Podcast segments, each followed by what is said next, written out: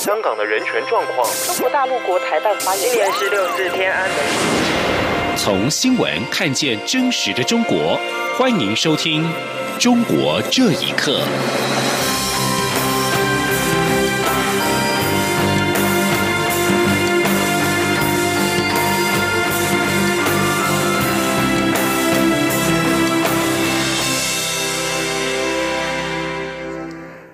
各位好，欢迎收听《中国这一刻》。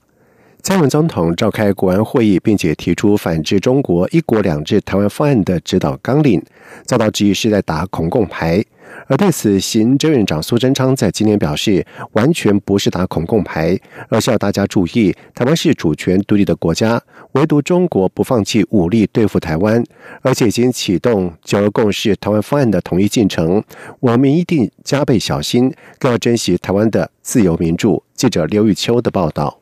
为反制中国“一国两制”台湾方案对台湾国家安全的威胁，蔡英文总统十一号提出反制“一国两制”台湾方案指导纲领，作为国安团队及行政部门的行动准则。其内容包括两岸、民主法治、经济、外交、安全、国防、社会等七个面向。对此，参与国安会议的行政院长苏贞昌十二号出席立法院市政总执行时受访表示，因为中国已经启动“九二共识”台湾方案。从各方面渗透分化，打击台湾。总统因此召开国安会议，防止台湾被中国一步步进入他所谓“九二共识”台湾方案的进程，也就是统一台湾。不过，蔡总统提出反制“一国两制”台湾方案的指导纲领，也被外界质疑是因二零二零大选要到了而打恐共牌。苏贞昌则严正否认，完全不是，而是要大家注意，我们真的。台湾是主权独立的国家，唯独中国不放弃武力对付台湾，而且已经启动台湾方案，所以我们一定要加倍的小心，更珍惜台湾自由民主开放。苏贞昌强调，台湾各方面都要提高警觉，因为想要并吞台湾的国家，敌人将无所不用其极。中广电台记者刘秋采访报道。美国国务院国际宗教自由无任所大使布朗贝克在下午在美国在台协会 AIT 的安排之下，与被中国关押的台湾人权工作者李明哲的妻子李静瑜会面。两人在会面之后接受媒体访问，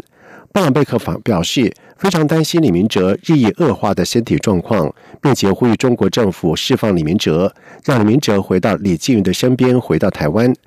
而据美国是否有具体计划协助李明哲，布朗贝克回应表示，他今天在这里就是为了提醒各界关注此事。李明哲案是美国将持续关注的问题。如果中国没有任何动作，将会考虑采取进一步的动作。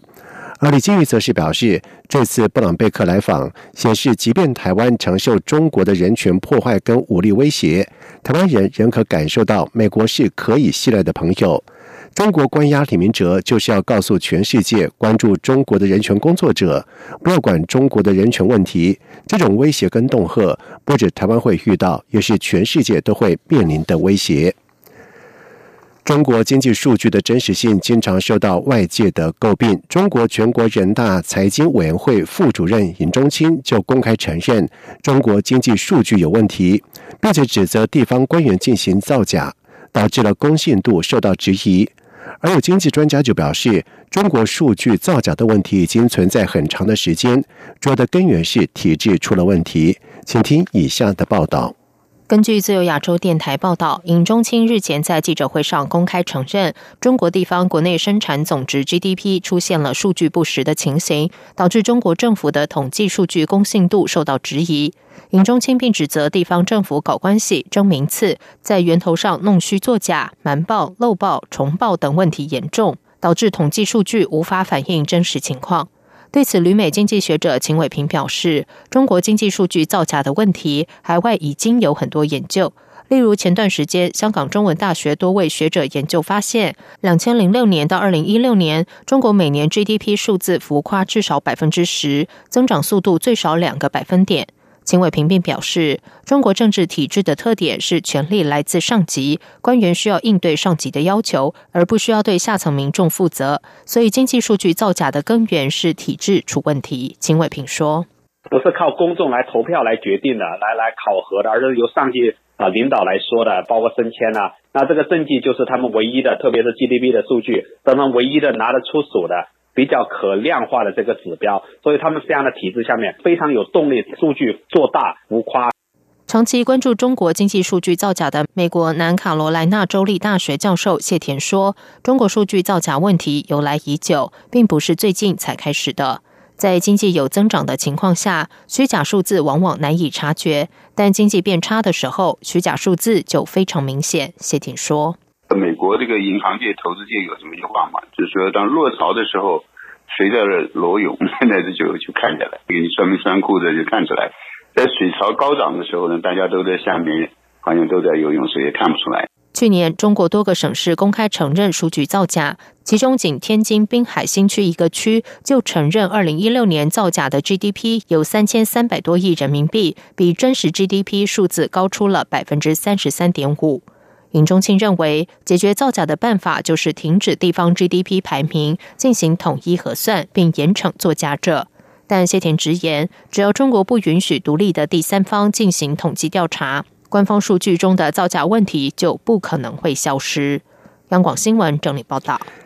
长期为中国哈萨克族争取权益的人权组织创办人比拉什，在十号凌晨在哈萨克第一大城阿拉木图的一家酒店被逮捕。他的弟弟阿曼受访表示，比拉什是被多名身份不明的男子强行掳走，现场血迹斑斑，比拉什可能遭到殴打。而这起事件已经引起了美、英、德等国驻哈萨克大使馆的关注。请听以下的报道：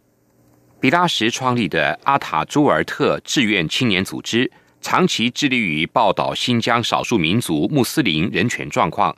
并呼吁国际社会关注新疆少数民族。比拉什是一名热力四射的演说者，精通哈萨克语、中文与英语，是哈萨克政坛的知名人物。脸书及 Twitter 等网络社交平台十号中午出现的两段视频中，比拉什表示自己一切安好，也没有受到威胁。他说自己被带到哈萨克首都阿斯坦纳的警局，并呼吁人权伙伴继续正常作业。另一段视频中，比拉什表示他被哈萨克政府以触犯哈国刑事法、挑拨民族宗教仇恨罪起诉，但是他不服该罪名，可能会上诉。比拉什的弟弟阿曼在得知哥哥被捕之后，告诉自由亚洲电台，他哥哥是在九号深夜在阿拉木图热哈提酒店的客房内被人带走，现场地上留下血迹，相信是哥哥遭到殴打。阿曼说。有几个哈萨克斯坦内政部的人是把我哥哥抓到阿斯塔纳去了。今天早上他们又公布了一个视频，就是那个满地都是血，他们把那个门那个链子给打断进去了。是我哥哥的宾馆所在。阿曼表示，阿塔朱尔特志愿青年组织办公室在前一天遭到可能是官方人员登门盘查，比拉什已经意识到个人安全问题，因此当晚入住酒店。但仍在酒店被捕。比拉什的妻子雷拉阿迪尔赞接受媒体访问时表示，阿拉木图的远警十号打电话表示，比拉什已经被逮捕，被带到阿斯坦纳。阿迪尔赞相当担心，当局会把比拉什交给中共当局处理。他说，阿塔朱尔特志愿青年组织的办公室也遭到搜查，这是哈萨克展开镇压行动的迹象。为阿塔朱尔特志愿青年组织提供咨询的律师艾曼乌马诺娃表示，将前往阿斯坦纳为比拉什辩护，并认为这个案子出于政治动机。央广新闻整理报道。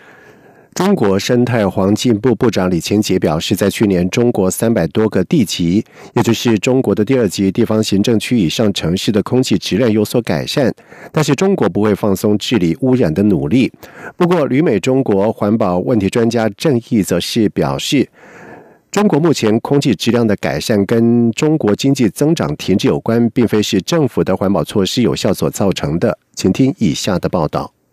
中国生态环境部部长李乾杰十一号指出，二零一八年全国三百三十八个地级以上城市天气的优良天数比例达到了百分之九十七以上，PM 二点五浓度同比下降了百分之九点三。他还提到，中国去年七月发布了打赢蓝天保卫战的三年行动计划，其后又陆续制定柴油货车污染治理攻坚行动计划等，总体进展跟成效不错。对此，旅美中国环保问题专家郑义则指出，中国目前空气质量的改善跟目前中国经济增长几乎处于停滞状态有关，并非由于政府的环保措施有效。他说。当整个制造业都开始凋敝收缩，就在这种生产在不断缩减的情况下，那么当然空气污染的情况应该获得立即的改善。空气污染跟这个水污染不一样，把一条河污染了，那需要许多许多年才能恢复。你要把地下水污染了，可能两千年也恢复不了。但是空气污染，你只要不排放了，因为大气是流动的，它不会积存在大气之中，马上就应该得到改善的。另外，江苏的民间环保人士吴立红就指出，他并没有察觉到空气质量的改善，因为地方官员在环保方面总是有猫腻。他每次出门，空气依旧污染严重。而山西是产煤大省，严重的空气污染众人皆知。自由亚洲电台记者就在一号打电话到太原市，询问当地居民，了解空气污染的情形是否改善。居民回应指出。当天的空气属于良好，但他很快又补充说，冬天时太原市的空气质量还是相当糟糕的。路透社十一号报道指出，中国以沉重的环境代价成为全球第二大经济体，因此中国政府近年来以重拳治污，但重拳治污中的一刀切做法也常常受到诟病。一刀切是指平常不作为的一些地方政府官员，到了中央环保督察前来视察的时候，急忙用一些敷衍的简单粗暴办法来应付检查的做法。这些包括临时要求停工、停产以及停业等等。以上新闻由央广整理报道。美国白宫在十一号表示，川普总统和中国国家主席习近平可能举行的高峰会谈还没有确定。而目前，双方谈判人员正试图化解两大经济体之间的贸易争端。而川普先前曾经乐观的表示，他将会见习近平，也许就是本月，在他佛罗里达州的海湖俱乐部，以敲定双方最终的贸易协议。但是，白宫发言人桑德斯表示，目前宣布两人将举行会谈为时过早。桑德斯并且表示，据他所知，习近平和川普也没有透过电话交谈的计划。土耳其自由日报报道指出，参加中国厦门国际石材展览会的四名土耳其商人遭控税逃税，在厦门遭到了拘留。而消息引发了其他土耳其商人的恐慌，一些石材公司老板提前改搭航班离开了当地。而身份没有被揭露的四名商人，在九号清晨在下榻的饭店里面遭到了拘留。他们是在三家中国设有办公处的土耳其公司的员工。警方展开突袭搜索，查扣了若干的文件跟物品。在广州、广东省云浮市以及土耳其有办公室的这几家公司，遭控从二零一六年以来与一些中国公司勾结，运送便宜大理石原石到中国，因而遭到了当局采取行动。而根据指控内容，已经有价值人民币四亿元，大约折合五千九百五十万美元的二十四吨万吨的。大理石非法进入到中国，造成人民币三千万元的税收损失。报道引述参加上述展览会的一名土耳其商人表示，土耳其公民遭到拘留的消息在土耳人之间的引发了恐慌。而另一名土耳其商人登机之前也在表示再也不会前往中国。爱琴海区矿物出口商协会主席卡雅在上述展览会之前表示，有一百五十家的土耳其公司参加了这次的展览。湖北天门市上千名的中学生在十一号上街游行示威，要求公平高考的权利，而当局派出大批远警维持秩序，有些学生遭到了警察的殴打。自亚洲电台报道引述中国民间权益组织民生观察指出，游行过程当中，学生们高喊“我要高考，还我梦想”等口号，并且排着队伍沿街走向市政府跟教育局，一路上众多市民驻足围观。微博网友表示，湖北天门市的天门职业学院由于没有替学生报名下个月的技能高考，影响众多考生求学，导致考生上街游行抗议，向学校讨说法。以上中国这一刻，谢谢收听。这里是中央广播电台台湾之音。